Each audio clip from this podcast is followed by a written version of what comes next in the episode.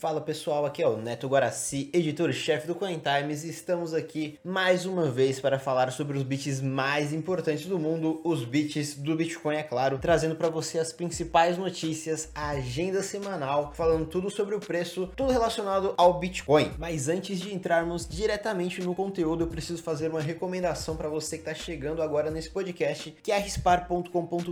A Rispar é o local que você consegue pegar empréstimos com garantia em Bitcoin. E esse esses empréstimos você recebe em reais, coloca seus bitcoins como garantia, paga taxas de juros extremamente baixas. Então, se você não conhecia a Rispar, vai lá no site deles e não venda os seus bitcoins e nós vamos começar conversando sobre o preço do Bitcoin e das criptomoedas. O Bitcoin que caiu nessa semana, nos últimos 7 dias, cerca de 10%, levando também diversas altcoins para baixo. O Ethereum caiu 12%, ADA 4%, algumas caíram bem mais, como a Solana, que está derretendo 20%. O Bitcoin está ainda na faixa dos 43 mil, fica entre os 40 e os 45 mil, mas não passa muito disso. E essa queda do Bitcoin aconteceu mais uma vez por conta de um de notícias negativas que vieram da China, na verdade. E é isso que o Gustavo Marinho, que trabalha aqui no Coin Times, principalmente com as notícias, vai falar para vocês, vai explicar para vocês como que foi essa semana no mercado de criptomoedas em relação às notícias. Então fala aí, Gustavo. Então, a semana foi lotada de más notícias se você não acredita que todas as notícias são boas para o Bitcoin. Eu posso até explicar sobre isso é, mais adiante, ou até adentrar mais nesse tema, nessa teoria, em outro podcast. Mas vamos lá. Os mercados, primeiro, foram balançados por uma empresa chinesa que atua no mercado imobiliário, que é a Evergrande. Ela acumulava é, toneladas de dívidas, aí, mais de 300 bilhões de dólares em dívidas. E quando os investidores perceberam isso, eles ficaram na dúvida do que o governo chinês faria é, em relação a isso, porque estava claro já que a empresa não conseguiria honrar com suas dívidas, que muitas delas estavam inclusive próximas do vencimento. Então, seria um calote em massa? Seria o governo chinês salvar essa empresa com dinheiro público? Então, cada cenário teria suas desvantagens ali, principalmente dependendo de onde está o seu dinheiro e Uh, em razão disso, o que é que acontece? Busca por liquidez. Então, os investidores tiram dinheiro dos investimentos, dos ativos que são mais líquidos que eles têm em carteira. Então, podem ser ações, é, criptomoedas, tudo que eles consideram arriscado e que dá para transformar por dólar na hora.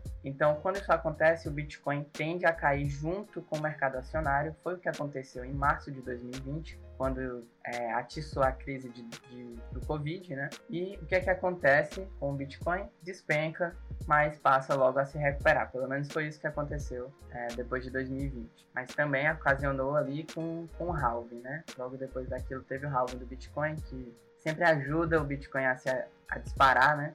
Então, são vários motivos juntos. E como não faltaram notícias ruins essa semana, o Bitcoin.org, que foi um site criado pelo próprio Satoshi Nakamoto para divulgar o código e a tecnologia, foi hackeado e ficou fora do ar por muito tempo. Claro, o Bitcoin não depende de um de, de qualquer ponto único, ponto central, não existe nada oficial, entre aspas, no Bitcoin, é, porque a rede descentralizou o suficiente para tudo estar em mais de um lugar ao mesmo tempo. Então, esse site ser hackeado, mesmo que ele ficasse fora do ar para sempre, a rede do Bitcoin não seria atingida, mas poderia prejudicar algumas pessoas. Nesse caso aqui, golpistas que conseguiram tomar conta desse domínio temporariamente, eles colocaram um pop-up de um golpe que promete que se você enviar bitcoins ali para aquele endereço, eles devolvem o dobro. Óbvio que eles não devolvem, né? Não, não tem o menor sentido pedir bitcoin para dar de volta, mas enfim, tem gente que cai nisso até porque eles sempre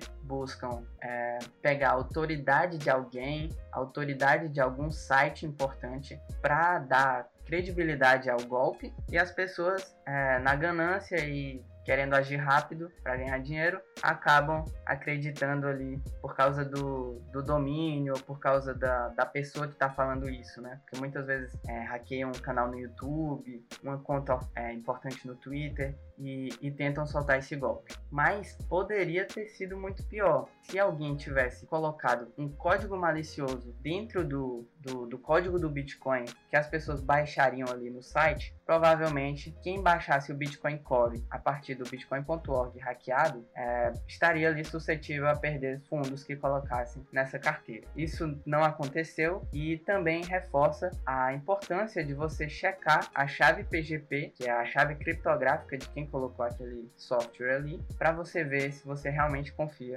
na, na pessoa que colocou ali o código que você está baixando. Isso, inclusive, já aconteceu com outra criptomoeda, que foi a, a do Monero, num dos sites que mantinham o código do, da carteira principal para você baixar, inseriram código malicioso ali e teve gente que, que se prejudicou com isso. Mas, claro, a comunidade foi rápida e resolveu. Aqui também resolveram, possivelmente foi um problema no Cloudflare, empresa de hospedagem, domínio. Ficou primeiro fora do ar e depois o Cobra, que é o, o pseudônimo que atualmente é, cuida do site bitcoin.org, recuperou o site e agora tá, tá tudo certo. E uma notícia ruim não para os usuários de Bitcoin, mas para os usuários de Pix, que é basicamente quase todos os brasileiros, até porque não é só Pix, mas TED e DOC também, vão ter um limite de mil reais para transferências noturnas. Então, de 20 horas até as 6 horas da manhã, você não vai conseguir transacionar mais do que mil reais. Isso é para tentar impedir sequestros relâmpagos, roubos e qualquer outra ação de criminosos que conseguiam levantar dinheiro para o Pix, né, rapidamente. É, mas é, a gente sabe que, enfim, isso acaba distorcendo os incentivos econômicos, até mesmo do crime, e isso pode aumentar a quantidade de crime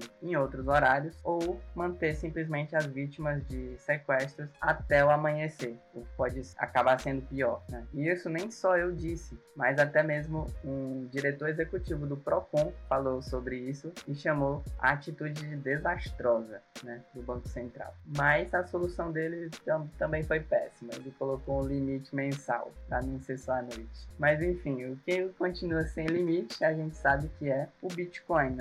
Claro que para ter alguma mudança como essa, se quisessem inserir um limite no, no Bitcoin, todo mundo precisaria concordar, o que é praticamente impossível. Então o Bitcoin nunca terá um limite como esse, ele sempre será a alternativa livre para transacionar valores e não tendo qualquer tipo de limite, transações gigantescas são feitas por Bitcoin. A maior que se tem registro foi uma transação feita em 2011 no valor de 550 mil Bitcoins. Bitcoin. Se isso fosse feito hoje, em reais, isso seria 124 bilhões de reais. Mas se você está pensando que isso é ruim, né, na, no quesito segurança, porque o Banco Central fez isso para manter a segurança das pessoas. Então você simplesmente precisa conhecer alternativas que vão te garantir segurança com o Bitcoin, seja carteiras de multiassinatura, que um sequestrador não conseguiria levar seus fundos só pegando a sua chave privada, a carteira do ladrão, você pode ter uma chave privada com fundos, é, uma carteira com fundos simplesmente para dar para um, um assaltante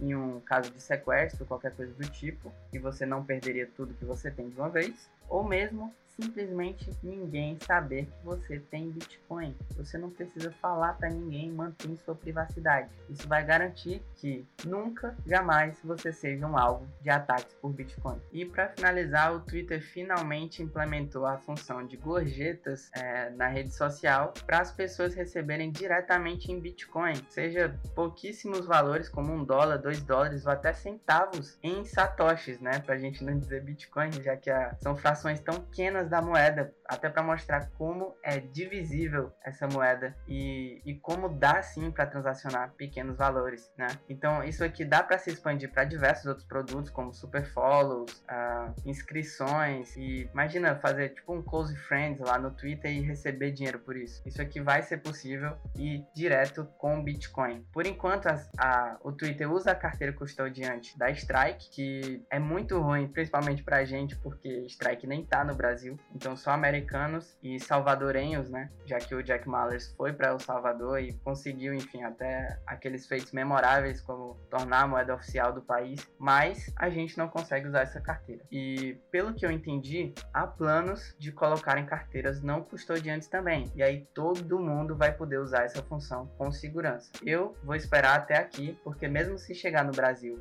é, com alguma outra função, né? Parece que vão colocar, inclusive, o PicPay para você receber dinheiro lá. Eu não acho interessante. Eu quero receber em Bitcoin e para receber Bitcoin com segurança tem que ser carteira não custodiante. E para a agenda da semana, pessoal, que são os eventos mais relevantes ou melhor, mais falados no mercado cripto nos próximos dias são, primeiro, a venda de NFTs do Star Atlas, que é aquele jogo é, Play to Earn feito no blockchain da Solana. Ele parecido com X, que é no Ethereum, tem dois tokens. Ele é a mesma coisa para Solana, mas vai começar ali com um minigame. É, ainda não o jogo final, né? O X Infinity, mesma coisa, também está em beta. Mas a venda de NFTs do Star Atlas começa no domingo, dia, então dia 26 de setembro. E assim, não, não há garantia de que isso aqui é um bom investimento. NFT é aquela coisa, negócio muito novo. É, jogos em blockchain também é um negócio muito novo. O que dá para quase firmar assim como uma tendência é o Play to Earn, mas a gente não sabe né, que jogos vão uh, ficar realmente muito grandes nesse mercado, até porque eu aguardo grandes empresas de jogos já bem conhecidas, bem estabelecidas, como a própria Nintendo provavelmente vai estar tá olhando para esse mercado também e logo vai entrar da sua própria maneira. Um outro evento também muito falado é o airdrop de Doni Finance para os detentores de IOST, então é aquele envio de, cripto, de criptomoedas de graça, né, para quem tem certa quantidade de um token receber outro, que é um, um token novo, né, então faz parte da distribuição desse token. O Doni Finance é uma plataforma de DeFi, vai ser, né, na verdade, é baseada na Coreia e o token vai ser DON.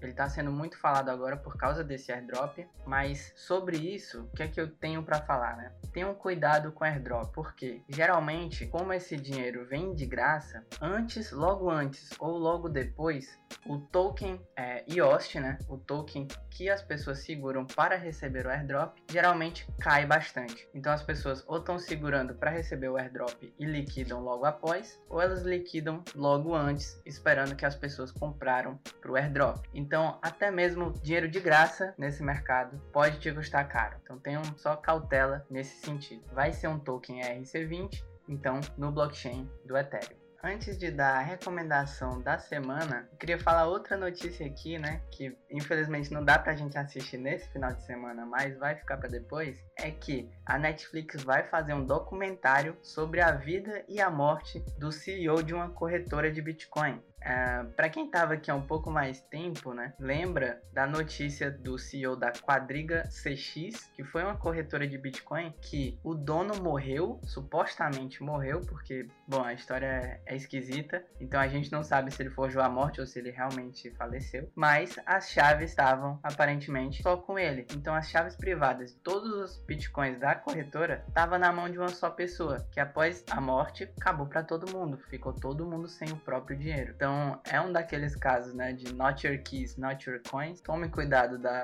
da sua custódia, né, de Bitcoin. Não mantenha mais valor do que você pode perder numa corretora. Deixa ali só o que vai fazer trade. O resto, deixa em carteira fria, né, em carteira de autocustódia. Mantenha sempre o grosso com você mesmo. E vai ser interessante a gente ver essa história na Netflix e mais pessoas aprendendo sobre isso, né? Agora, para não deixar nada de, pra, de recomendação para que vocês possam assistir esse final de semana e começo da semana também, uh, o Mr. Robot chegou ao final e agora chegou a temporada no Brasil, né? Já faz acho que cerca de um mês, mas a gente não chegou a falar aqui. É uma série que fala muito sobre segurança digital, é, fala, fala em Bitcoin também. É, chega, chega inclusive num momento lá para dar um pequeno spoiler, mas não, não algo muito relevante, que praticamente todos os estabelecimentos aceitam uma moeda específica lá, que é a eCoin e o Bitcoin, né? Então não seria bem o CBDC, porque a eCoin não é o, o governo, né? Mas a a, ICORP, na verdade, não é o governo, para dizer que a ICOIN é a moeda fiduciária, mas é um negócio ali bem. Uh, uma corporação bem junto ao governo, bem. É, a série é bem corporativista, né? E os personagens principais são hackers, e, cara,